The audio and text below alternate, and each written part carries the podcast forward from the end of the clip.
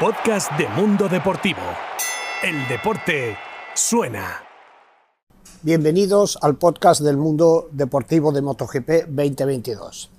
Gran Premio de Indonesia. Registro este podcast en Singapur en una de las escalas eh, de vuelta hacia casa del larguísimo viaje que hay que hacer para llegar hasta el circuito de Mandalika en la isla de Lombok, Indonesia. Un eh, circuito que estrenó el Mundial el pasado fin de semana y todas estas horas de avión y de reflexión eh, pues me han hecho ver que fue un gran premio intenso en todos los sentidos. Intenso para llegar allí, intenso por la climatología, intenso por un terrible accidente que sufrió Marc Márquez. En fin, el Gran Premio de Indonesia se ha estrenado pues eh, con notoriedad vayamos con lo que ha sido más significativo del Gran Premio, incluso más que el resultado que ha sido ese incidente de Marc Márquez. Eh, hace 10 días, en un acto en, en Madrid, Estrella Galicia, Marc Márquez decía que no sabía cuánto tiempo podría aguantar la paciencia de la que hizo gala en Qatar aceptando un quinto puesto. Pues bien, eh, no pasó mucho tiempo, efectivamente. Pasaron 10 días y Mark volvió a ser el Mark de antes. La verdad es que eh, al mismo tiempo, en la pretemporada hemos vanagloriado el trabajo hecho por Honda este invierno, diciendo que Honda había hecho la moto perfecta, que habían hecho la mejor moto, que ahora sí que era una moto competitiva. En cambio, cuando llegaron a, a Mandalika una serie de circunstancias, pues eh, fue todo lo contrario. Eh, las ondas terminaron, para que, para que se hagan ustedes una idea, terminaron los, los peores entrenamientos desde 1981. Un jarro de agua fría para, me imagino que para los pilotos, para los técnicos, que después de la pretemporada y del primer Gran Premio, pues bueno, habían entendido que habían hecho la moto, la revolución que habían... Eh, empezado haciendo una moto completamente nueva, un concepto completamente nuevo, les habían funcionado. Después pasaremos a analizar por qué eh, las ondas sufrieron tanto en Mandalika. Pero bueno, volviendo a Mark, que es el caso, pues eh, Mark se vio eh, por los problemas técnicos que, que, después comentaremos, se vio abocado a pasar por la Q1. Y eh, Mark eh, después diría que es que simplemente no estaba por la labor de, no pasar a la Q2 y arriesgó muchísimo. En, la Q1 se cayó dos veces, dos veces, dos caídas en cuestión de minutos, lo que le obligó también pues a salir el domingo por la mañana en el warm-up pues atacando. Mark el sábado por la tarde dijo que no había tiempo para contemplaciones el domingo, que saliendo desde el fondo de la parrilla no le quedaba otra que atacar y cuando se atacan se, toman riesgos y a veces los riesgos se pagan caros, que fue exactamente lo que pasó a Mark. Mark se pegó un vuelo pues escalofriante. Eh, tanto es así que partió el casco en la caída, que durante unos momentos perdió el conocimiento, se puede ver claramente en las imágenes, y a partir de ahí, pues bueno, surgió la duda si saldría en la carrera o no. Estamos hablando del domingo por la mañana. Afortunadamente, en esta ocasión en Honda decidieron, eh, como dijo Alberto Puig, usar el sentido común y no dejarle salir en carrera. Un sentido común que a lo mejor aplicado en, antes, pues habría evitado muchos problemas posteriores. Pero en fin, eso es pasado.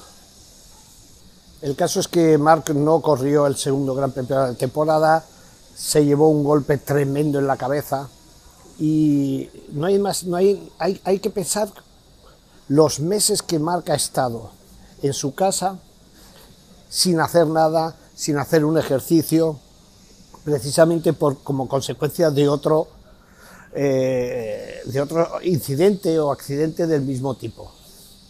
Por eso este, este nuevo episodio, uff, yo eh, psicológicamente debe, debe afectar, porque al final Mark es humano, tantos meses, tantos meses preparándose, eh, eh, sufriendo, y ahora volver otra vez a la casilla cero.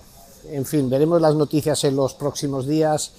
yo estoy seguro que intentará correr en Argentina y veremos a ver la confianza con la que Mark se vuelve a subir la moto. Sabemos que es un guerrero, pero, pero al final, insisto, es humano también. Pasemos a la polémica del Gran Premio. Y la polémica fue la decisión de Michelin de llevar a esta carrera unos neumáticos especiales que no habían utilizado en los test de tres semanas antes. ¿Qué pasó en esos test?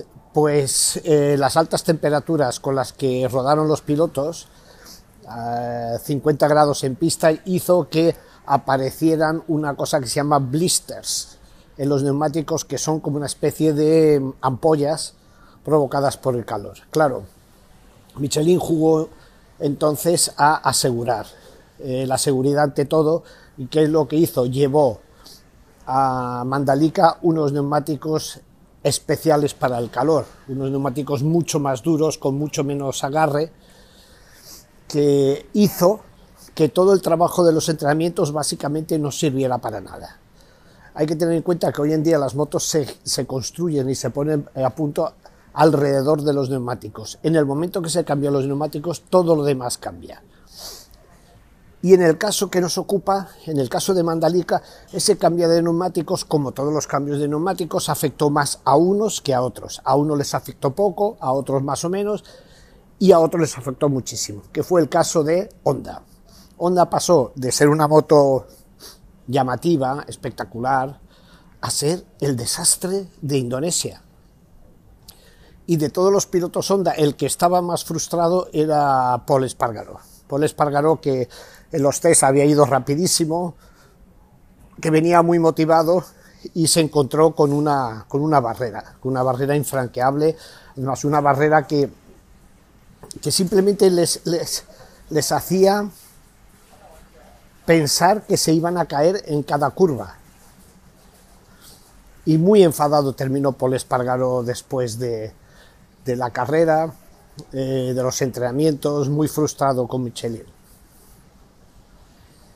En una posición parecida eh, estuvieron los pilotos de Suzuki, especialmente Joan Mir, que también su discurso fue exactamente el mismo. Dice, en cada curva parecía que me iba a caer. Esto después de los entrenamientos. Porque el domingo, 15 minutos antes de empezar la carrera, pues cayó el diluvio universal. entonces, todo lo preparado durante los entrenamientos, pues una vez más, no sirvió para nada. Para, que, para lo que sí sirvieron, en cambio, eh, los entrenamientos fue para la parrilla de salida, eh, en, condiciones de lluvia los pilotos que salieron de atrás lo hicieron envueltos en una nube de agua que hacía difícil y en algún momento pues crítica el pilotaje. De eso se cogió Paul Espargaró, que decía que básicamente solo veía la rueda del piloto que iba delante, que no veía los límites de la pista y, en fin, de la mitad de la parrilla para atrás la carrera fue un sálvese quien pueda.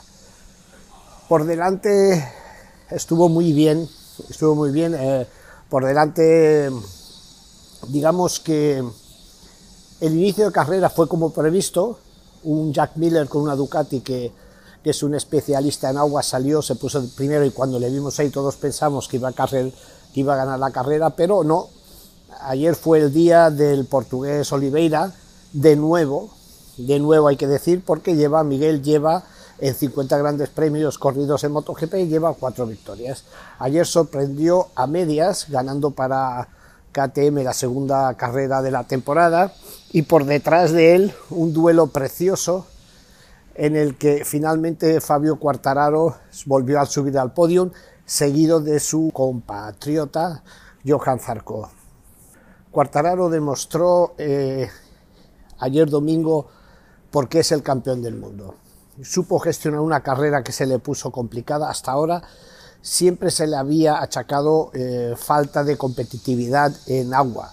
Pues bueno, ayer rompió ese San Benito, hizo una carrera muy buena, empezó bien, se fue hacia atrás, cogió confianzas, fue hacia adelante y terminó en un segundo puesto.